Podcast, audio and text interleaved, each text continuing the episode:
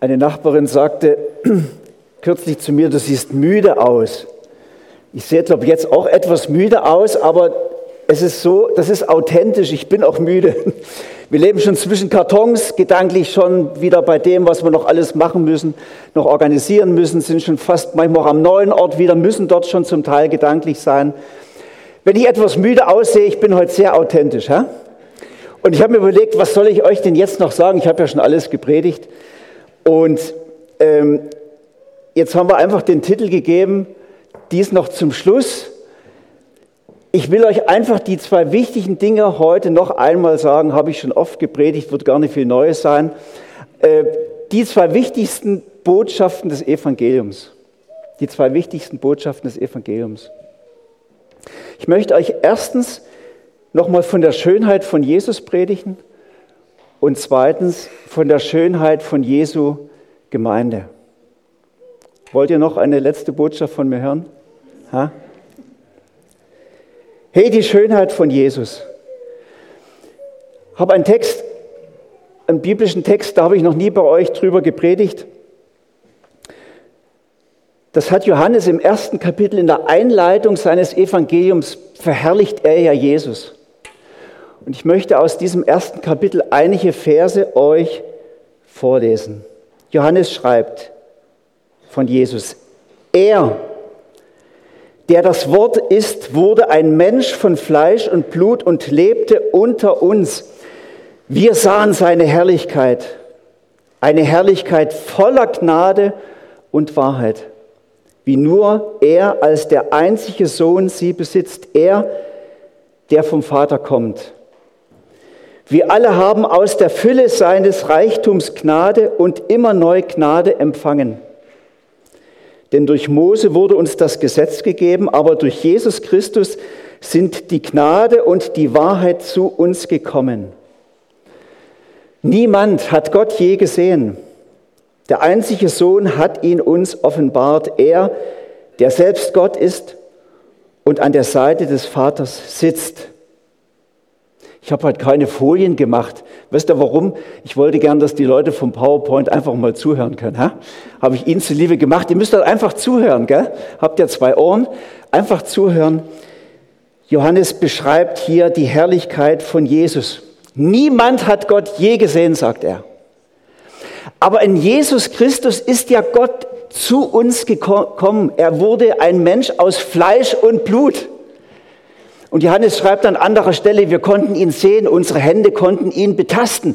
Wenn du wissen willst, wie Gott wirklich ist, dann musst du auf Jesus Christus schauen. Gell, es gibt ja viele Menschen, die wollten wie Gott sein und Gott geht den umgekehrten Weg. Er möchte ganz Mensch sein. Er möchte einer von uns werden. Er wird Mensch, kommt zu uns auf diese Erde, damit wir sehen und verstehen können, wie Gott ist. Und wie ist Gott? Wir sahen eine Herrlichkeit voller Gnade und Wahrheit, schreibt hier Johannes. Wenn wir auf Jesus sehen, dann sehen wir so viel Liebe, so viel Barmherzigkeit. Und wer hätte das gedacht? Es ist eben ein Gott, der ganz und gar mitfühlt mit deinen Schmerzen, mit deinem Versagen, der deine Not kennt, sich dafür interessiert, den es anrührt, deine Schuld und wenn du leidest, der hilft, der heilt, der mitweint. So ist Gott. Wenn wir auf Jesus sehen, sehen wir, wie Gott wirklich ist. Bei Jesus sehen wir eigentlich erst so richtig, wie sehr Gott uns liebt. Wie sehr er sich nach uns sehnt. Wie sehr die Hand nach dir und mir ausstreckt. Er möchte, deswegen ist er ja gekommen, uns wieder in Beziehung zu Gott zu bringen. Uns zu versöhnen mit Gott. Frieden zu stiften zwischen Gott und uns. Das war sein, sein Auftrag. Gnade und Wahrheit, so schreibt es Johannes, die sind in Jesus Christus, in dieser Person eins. Das fällt uns ja nicht so leicht, gell? wenn wir von einem Menschen die Wahrheit wissen, wie er wirklich ist, dann ist es mit der Gnade nicht mehr weit her, dann nehmen wir eher Abstand, oder? Gerade wenn er schwierig ist. Bei Jesus ist das Faszinierende, er wusste die ganze Wahrheit über alle Menschen, die ihm begegneten, wusste er sofort. Er hat, dich, er hat dich sofort durchschaut, wenn er dich sieht. dem kannst du gar nichts vormachen. Du kannst noch so fromm hier in den Stühlen sitzen, noch so fromm singen. Er sieht in dein Herz und weiß von A bis Z, wo, was Sache ist. Und dann sieht er eben auch das Unschöne an uns, dass wir eben manchmal etwas heucheln. Er sieht jede kleinste Sünde, Verfehlung in unserem Leben, jeden schlechten Gedanken. Er kennt alle deine schlechten Worte, nicht nur die guten. Wir sind bei ihm eigentlich durchschaut, ja, durchschaut. Und eigentlich hätte Gott allen Grund, wenn er uns wirklich kennt, uns zu richten, uns zu verurteilen, uns fallen zu lassen. Das wäre eigentlich sein gutes Recht. Ich habe zum Spaß zum Jochen gesagt, ich werde heute über den Ausspruch von Johannes dem Täufer predigen, ihr Schlangen und Ottergezücht, wer macht euch so sicher, dass ihr dem kommenden Gericht Gottes entfliehen werdet? Wir hören kaum Gerichtspredigten. Ich will euch trotzdem mal eine kleine Gerichtspredigt einstrahlen. Wisst ihr, wir denken oft, selbst Christen denken oft, ja, wir sind so fromme Leute und wir sind irgendwie so cool und so lässig im Glauben. Deswegen, das wird mit dem Himmel schon irgendwie klar gehen. Ja? Und ich muss euch sagen, wenn du auf dich schaust und du denkst, das wird schon klar gehen, bist du verloren, bist du in dem Moment verloren, dann, dann wirst du den Himmel nicht erleben. Die Bibel hat an der Stelle eine eindeutige Botschaft. So wie du bist, so sieht dich Gott. Und so hast du keine Chance. Du und Gott, das passt eben einfach nicht zusammen. Wisst ihr, Gott wohnt in der Ewigkeit in einem unzugänglichen Licht. Bei ihm ist es nur Liebe, nur Wahrheit. Es gibt da keine Sünde, nichts Unreines, nichts Schräges. Und dorthin kommen nur Menschen, die genauso sind wie er. Sonst hat dort niemand in diesem heiligen Bereich Zugang im Himmel. Deswegen haben du und ich gar keine Chance, dorthin zu kommen. Keine Chance. Bei Jesus kommt aber jetzt Folgendes dazu. Zur Wahrheit, dass er uns durchschaut, kommt die Gnade. Das ist, das ist, weil er so eine übernatürliche göttliche Liebe hat, kann er das. Er liebt uns und kommt ja deswegen auf diese Erde, um dich und mich zu befreien von, dieser, von diesem Zustand der Verlorenheit. Johannes sagt im Kapitel 3, Vers 16, so sehr hat Gott diese Welt geliebt, so sehr dass er seinen einzigen Sohn gesandt hat, damit alle, die ihm vertrauen, nicht verloren gehen, sondern ewig leben. Was sollen wir denn vertrauen? Wir sollen vertrauen, Jesus ist gekommen, um uns Sünder selig zu machen, uns zu retten. Das macht er, indem er alle unsere Unreinheit, alle unsere Sünden, alle unsere Schlechtigkeit auf sich nimmt und stellvertretend abbüßt. Es kostet ihm das Leben. Das tut er aus Liebe damit wir erlöst sind, damit wir reingewaschen werden und vor Gottes Angesicht bestehen können. Jeder, der darauf vertraut, soll nicht verloren gehen, ist die Botschaft des Evangeliums. Es kommt darauf an, dass du dich an Jesus hängst und sagst, Jesus, mit all meiner Schuld, mit all meinem Versagen, komme ich zu dir, ich lade dir das auf, ich gebe das unter deinem Kreuz ab, begnadige mich, Danke, dass du am Kreuz für mich gestorben bist. Ich bilde mir nichts ein auf meine Frömmigkeit und das, was ich alles Gutes mache. Ich weiß, ich brauche dich. Rette mich, vergib mir. Das ist das, der Kern des Evangeliums für uns. Jesus Christus genügt. Er ist die Rettung. Er ist unser unverdientes Glück. Ich könnte jetzt schon Amen sagen, weil das ist eigentlich Kern und Stern des Evangeliums. Und ich will es heute noch mal sagen, jeder von euch, der an der Stelle noch so ein bisschen äh, nicht ganz festgelegt ist, häng dich an Jesus. Mach das mit ihm einfach mal fest. Mach dir so eine Bratkartoffelbeziehung, so ein bisschen warm, ein bisschen kalt, sondern sag, Jesus, ich, ich will jetzt zu dir kommen, du bist meine Rettung und an dich hänge ich mich. Und ich will dir jetzt nachfolgen, ich will wirklich mit dir leben. Hier ist mein ganze, meine ganze Schuld meines Lebens. Bitte vergib mir, bitte verändere mich, wie du mich haben willst. Ich will dir jetzt nachfolgen. Und dann gibt er euch seinen Heiligen Geist und beginnt mit euch ein neues Leben. Es geschieht nicht einfach so. Gott zwingt ja niemanden, seine Gnade anzunehmen, aber er lädt dich dazu ein. Ich habe jetzt was ganz anderes gepredigt, als ich aufgeschrieben hatte. Ich wollte euch noch einen ganz klugen Satz mitgeben. Gnade heißt, es gibt nichts, was du tun kannst, damit Gott dich mehr liebt. Du kannst doch nichts tun, damit Gott dich weniger liebt. Sondern seine Gnade steht fest, Jesus genügt. Gnade bedeutet, auch wenn du das Gegenteil verdient hast, du bist eingeladen, deinen Platz am Tisch von Gottes Familie einzunehmen. Es ist ein Geschenk, das nimmt man einfach an und man ist dankbar dafür. Die Schönheit von Jesus, das war das Erste. Hoffentlich wird das nicht zu kurz heute. Die Schönheit von Jesus ist das Wichtigste. Und eng damit verkoppelt ist im Evangelium die Schönheit von Jesu Gemeinde. Die wollte ich heute mal ein kleines bisschen aufpolieren bei euch, ihr lieben Freunde. Ich weiß, der Charme der Gemeinde Jesu ist etwas verblasst durch viele Skandalgeschichten und so weiter in den Medien. Ist generell die Kirche ein bisschen am Abserbeln, das wissen wir. Und das ist nicht ganz zu Unrecht. Auch bei manchen von euch ist der Lack ein Stück weit ab.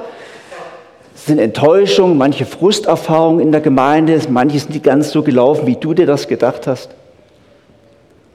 Und ich glaube, jeder, der Gemeinde schon etwas länger kennt, hat irgendwelche Verwundungen auch in sich. Ist ja meistens das Zwischenmenschliche, gell? Wenn Menschen so dicht beieinander leben, so leidenschaftlich für Jesus unterwegs sind, dann kracht's auch mal, dann reibt's auch mal, dann tut's auch mal weh. Und viele sagen heute mittlerweile, sind enttäuscht von Gemeinde und sagen sich, Jesus ja, aber Gemeinde, naja. Ha? Ich will euch sagen, wenn alle die Menschen, die eigentlich zu Jesus gehören, hier bei uns in der Schweiz, alle wieder sich einer Gemeinde anschließen würden und Gottesdienste besuchen würden, müssten wir gerade morgen einen zweiten Gottesdienst beginnen, denn da hätten wir keinen Platz mehr. Ich kenne so viele, so viele. Wir müssen an der Stelle wahrscheinlich auch als Gemeinde Buße tun. Wir waren manchmal vielleicht nicht unbedingt immer ein armmächeliges Vorbild. So. Bei Jesus ist das völlig anders, sein Bild von Gemeinde. Ich wollte euch gern mitnehmen in das, wie Jesus das sieht. Ich lese euch Epheser 5, ab Vers 25. Ihr Männer, Liebt eure Frauen. Ich hätte Lust, jetzt darüber ganz viel zu sagen. Ich will aber eher auf den nächsten Teil zu sprechen kommen. Liebt sie so, wie Christus die Gemeinde geliebt hat. Er hat sein Leben für sie hingegeben, um sie zu seinem heiligen Volk zu machen. Durch sein Wort hat er den Schmutz ihrer Verfehlungen wie einen reinigenden, wie in einem reinigenden Bad von ihr abgewaschen denn er möchte sie zu einer Braut von makelloser Schönheit machen, die heilig und untadelig und ohne Flecken und Runzeln oder irgendeine andere Unvollkommenheit vor ihn treten kann. Die Braut, das ist die Gemeinde im Bild. Jesus ist der Bräutigam. Also wir spüren ganz schnell, es geht um eine Liebesbeziehung. Die ganz große Leidenschaft und Liebe von Jesus ist seine Gemeinde. Das ist die Braut. Das ist die Braut.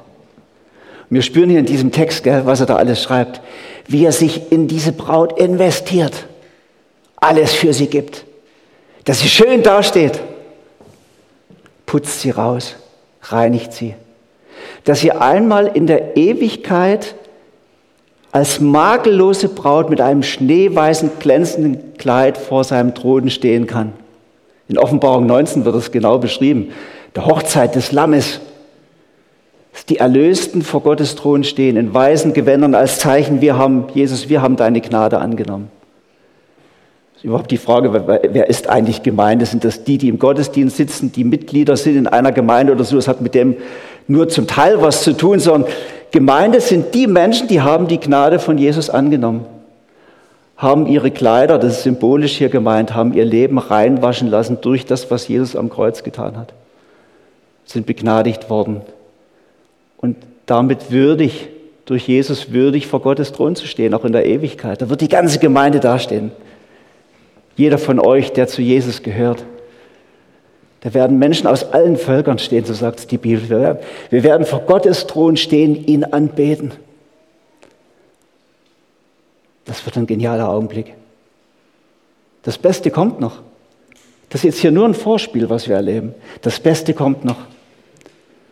Wir haben gesungen, Jesus kommt bald, aber oft denken wir, ja, aber jetzt noch nicht, wir haben noch so viel vor. Aber ich sage euch, das wird so genial, vor Gottes Thron zu stehen mit all den erlösten Menschen. Ah, ich freue mich drauf. Die Gemeinde, die Hochzeit des Lammes. Und Jesus liebt diese Gemeinde. Er hat sein Leben hingegeben, um sie zu einem heiligen Volk zu machen. Jesus liebt sie, hier steht das Wort Agape, mit dieser Agape-Liebe, das ist diese göttliche, selbstlose Liebe, die sich hingibt, die opferbereit ist, die selbstlos ist. Das ist die Liebe von Jesus. Und so investiert er sich in seine Gemeinde, immer wieder, seine Leidenschaft. Er wendet sich nie ab von der Gemeinde, auch wenn sie manchmal noch so speziell ist, an manchen Stellen noch so unvollkommen ist, auch fehlerhaft ist. Jesus wendet sich nicht ab, sondern er investiert sie, sich. Wie macht er das? Hier steht durch sein Wort. Wisst ihr, deswegen ist zum Beispiel sehr wichtig, dass dort, wo wir uns treffen, wir sein Wort lesen. In den Kleingruppen. Hier im Gottesdienst sein Wort hören. Deswegen ist es wichtig, dass du selber Gottes Wort hörst, denn das ist die, die allererste Quelle, wo Jesus zu dir spricht, wo er sich in dich investiert, wo er dir sein Herz zeigt, wo er dich prägt. Er spricht doch hin und wieder durch die Pastoren zu dir, die sein Wort auslegen, wie jetzt im Moment. Ist, deswegen sage ich, komm zum Gottesdienst. Ha? Das macht er durch sein Wort. Er investiert sich und formt seine Gemeinde, aber auch durch viele andere Sachen. Ich möchte euch noch ein paar Beispiele geben. Als jetzt im Frühjahr plötzlich so sehr viele Menschen aus der Ukraine hier in die Schweiz kamen, das war auch ein Reden Gottes zu seiner Gemeinde. Jetzt wart ihr, lieben Freunde, plötzlich hier bei uns in Murden. Und Gott hat uns durch das gezeigt, liebe Gemeinde in Murden, ihr seid nicht für euch selber da. Eure Vision, euer Auftrag ist es, für Menschen in Not da zu sein, fremde Menschen herzlich aufzunehmen, ihnen irgendwie die Not zu lindern. Das war eigentlich ein Geschenk für uns, dass ihr da seid. Wir haben gelernt, wir haben einen Auftrag. Wir sollen für andere Menschen ein Segen sein. Und Jesus spricht zu seiner Gemeinde noch durch viele andere Sachen, zum Beispiel durch neue Menschen, die er in die Gemeinde schickt. Manchmal ziehen ja Leute in die Region, kommen in die Gemeinde, sie haben andere Erfahrungen mit Jesus gemacht, eine andere Biografie, andere Begabung, andere Erkenntnisse aus der Bibel. Ich mache euch Mut, euch Mutnern, das nie als Bedrohung wahrzunehmen. Gott schickt euch Leute in die Gemeinde und er möchte euch damit bereichern. Manchmal sein Bild von Erkenntnis komplett zu machen. Euch eine neue Facette des Glaubens wichtig zu machen. Seid besonders wach für Menschen, die neu in die Gemeinde kommen. Nehmt sie herzlich auf, hört auf sie und schaut, dass die ihren Platz finden und sich einbringen können mit dem, was Gott ihnen gegeben hat. Manchmal formt Gott eine Gemeinde auch durch die Leute, die weggehen. Ha? Es haben auch manchmal Leute unsere Gemeinde verlassen.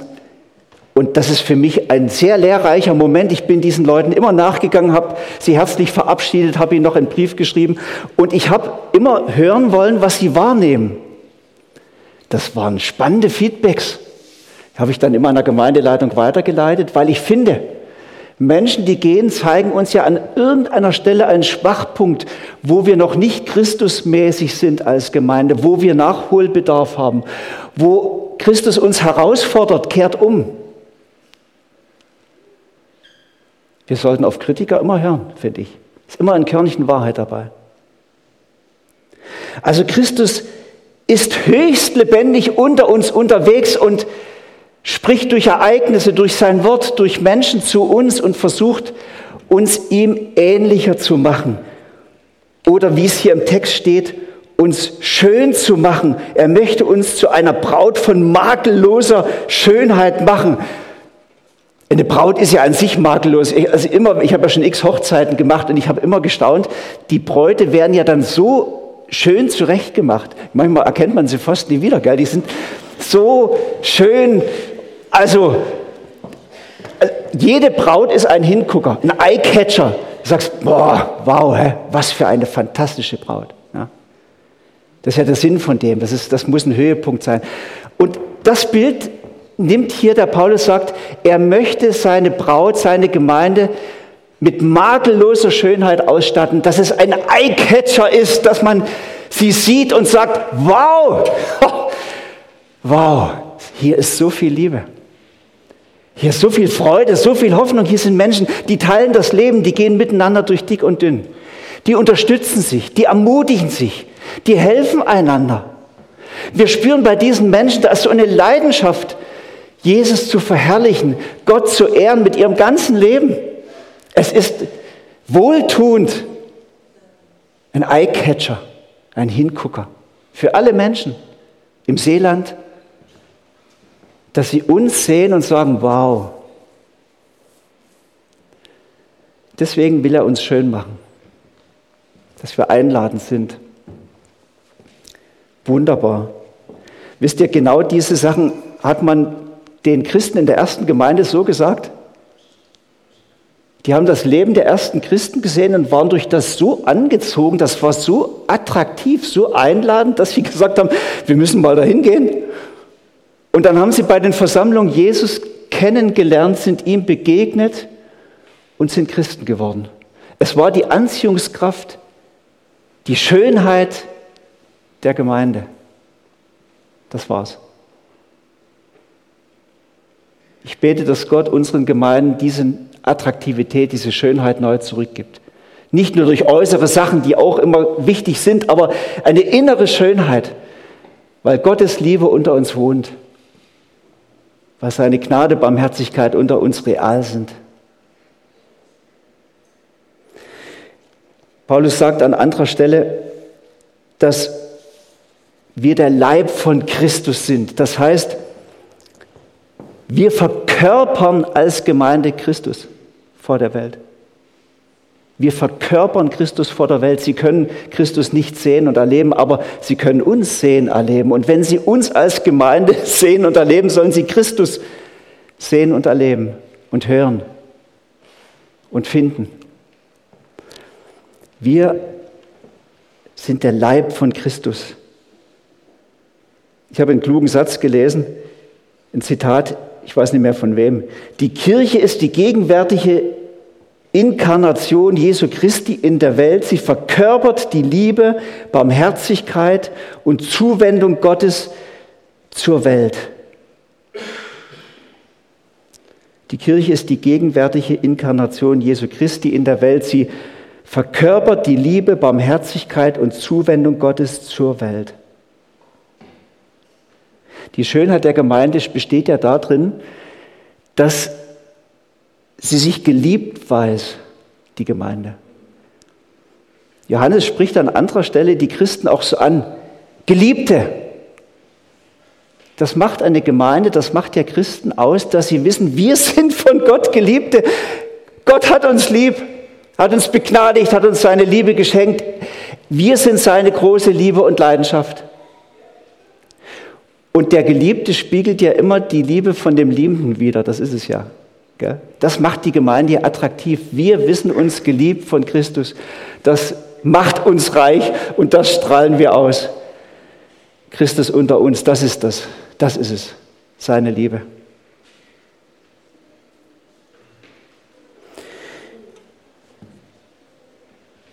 Jesus Christus spricht, jetzt lese ich euch Matthäus 16, ein wörtliches Zitat von Jesus, ich will meine Gemeinde bauen und selbst die Macht des Todes wird sie nicht besiegen können. Wir müssen uns klar machen, was Jesus im Moment tut, ist, er baut seine Gemeinde. Er baut jetzt im Moment seine Gemeinde, denn die Gemeinde ist seine große Leidenschaft. Die Gemeinde ist die Hoffnung der Welt, deswegen investiert er sich in sie, dass wir ein lebendiges Aushängeschild sind zum lebendigen Gott, für alle Menschen. Er baut seine Gemeinde, jetzt im Moment. Wir denken, er kümmert sich vielleicht gerade um den Engelschor, dass der schön singt, aber der singt auch ohne ihn gut. Ja? Er investiert auch nie viel Kraft, um die Planeten zu lenken, die drehen ihre Kreise. Ja.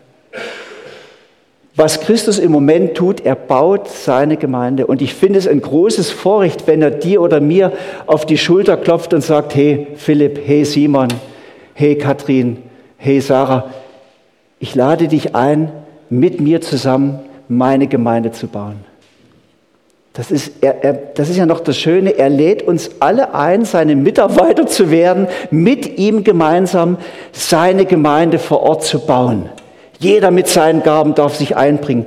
Das ist das, wozu er uns einlädt. Und ich möchte euch Mut machen, diese Einladung anzunehmen. Gott hat euch so reich beschenkt, jeden einzelnen von euch. Du kannst etwas beitragen zur Schönheit dieser Gemeinde hier vor Ort. Ich möchte noch allen sagen, die vielleicht noch eine tiefere Enttäuschung haben gegenüber Gemeinde. Vielleicht müsst ihr auch mal in die Seelsorge gehen und manche Sachen bewusst abladen und mal einen Neuanfang machen. Denn aus der Sicht von Jesus ist die Gemeinde schön und sie muss schön sein. Und sie soll auch in deinem Denken und Fühlen schön sein. Sie ist Gottes große Liebe und Leidenschaft. So, die Schönheit von Jesus, die Schönheit der Gemeinde. Jetzt habe ich das Wesentliche gesagt, jetzt kommt noch ein drittes. Die Schönheit von Abschied und Neuanfang. Jetzt bin ich bei Schönheit geblieben. Der Pastor muss immer irgendwie, das muss dann so stimmig sein. Aber ich muss euch schon sagen, jetzt, wenn wir Abschied nehmen, es hat ja auch etwas Schönes, oder? Wir haben jetzt so oft von Leuten gehört, es ist zu schade, dass ihr weggeht. Ihr werdet fehlen. Und dann umarmen wir uns. Ich, wir haben jetzt schon ein paar Geschwister besucht, die nicht mehr so in die Gemeinde kommen können, weil sie altersmäßig jetzt sich kaum noch äh, aus dem Altersheim rauskommen oder so. Hey, das ist etwas vom Größten. Lydia Kiener zu umarmen, hä? im Pflegeheim. Die Frau hatte Tränen in den Augen und wir auch. Muriel Okonomo, von unserer älteste Gemeindebesucherin, das war so schön, der Besuch, aber Muriel ist da. Muriel, schön bist du extra noch gekommen. Also wir erleben da so viel Herzlichkeit und Liebe, das hat, hat uns sehr bewegt und dass mir jetzt keine Tränen kommen, staune ich selber drüber. Ich bin jetzt gerade sehr gefasst. Aber ist, Abschied hat auch was Schönes. Man hört so viel Schönes, man wird ermutigt, bekommt Wertschätzung. Ich habe manchmal gedacht, vielleicht sollte man sich manches schon früher mal sagen. Nicht erst, wenn man geht. Gell? Also es hat etwas Schönes. Auch am neuen Ort sind wir schon sehr herzlich empfangen worden. Ihr wisst ja, wir waren schon neun Tage dort. Das war auch sehr emotional, aber auch sehr intensiv.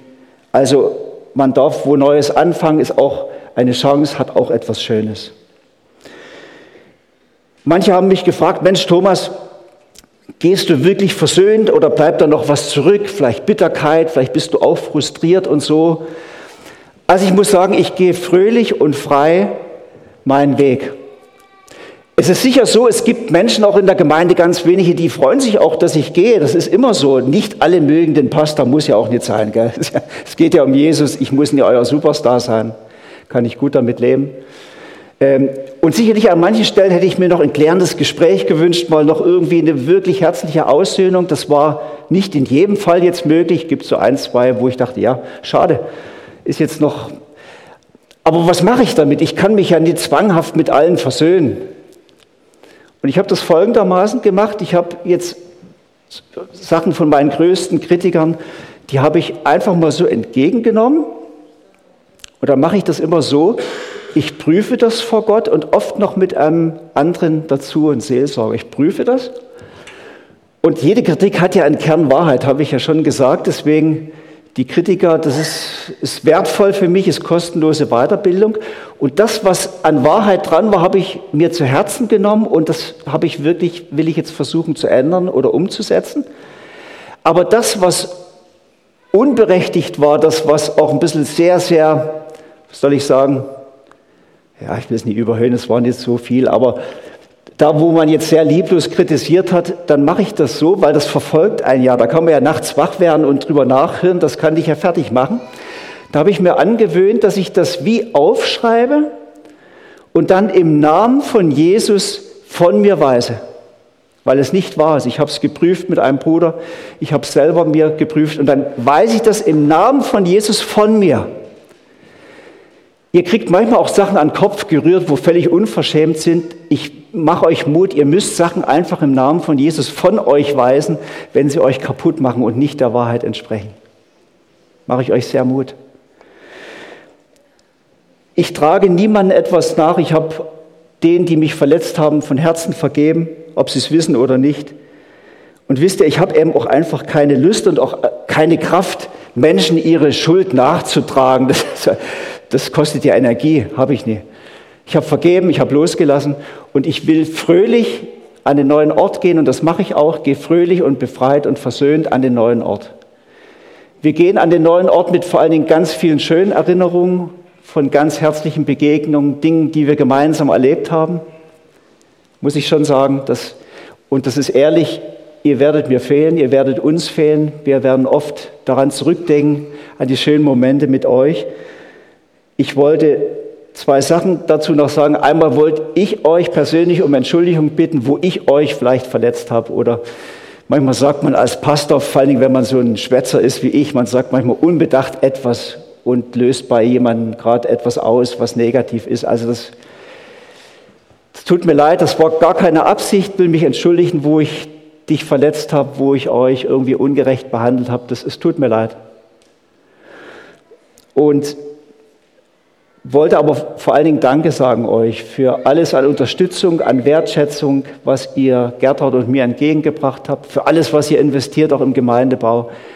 Ähm, will euch da von Herzen Danke sagen. Wir gehen reich beschenkt an den neuen Ort. Jetzt habe ich noch eine Bitte und das ist jetzt wirklich der Schluss.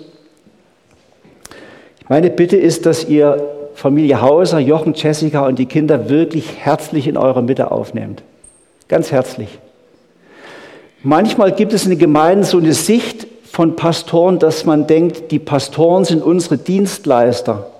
Die müssen das und das machen und so, und dann kriegen die die Checkliste und da müssen die funktionieren.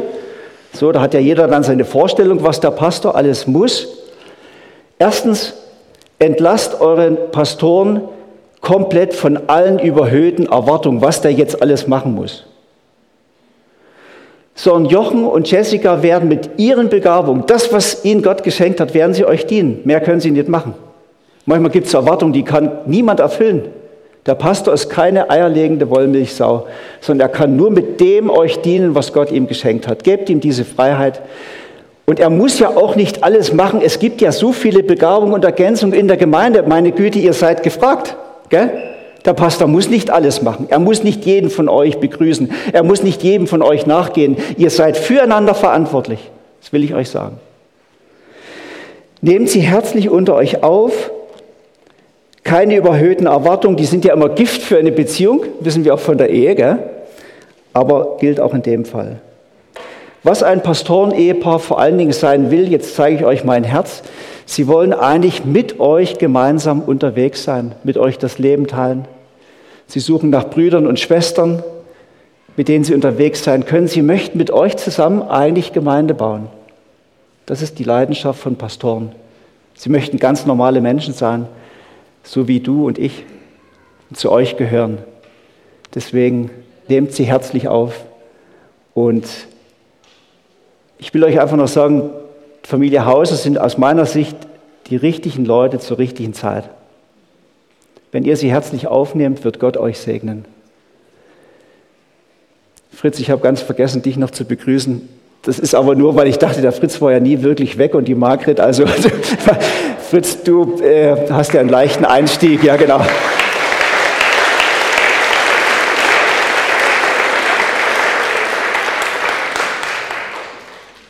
Ich habe nicht mehr zu sagen, ich wollte einfach noch für euch beten. Ist das gut?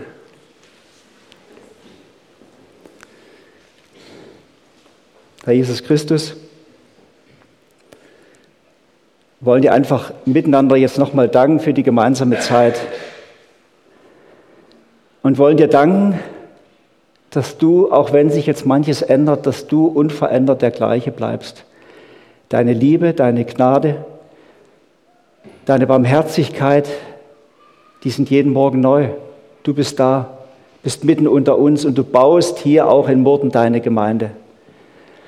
Und ich bitte dich wirklich, dass du schenkst, dass diese Gemeinde gesegnet wird, beschenkt wird von dir.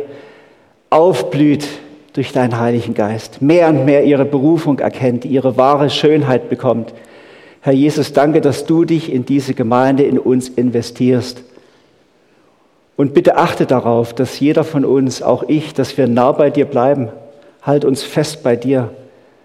Gib uns ein Herz, das dich liebt und ehrt und dass wir dir lebendig nachfolgen. Das schenke du uns, Herr. Wir brauchen dich. Amen.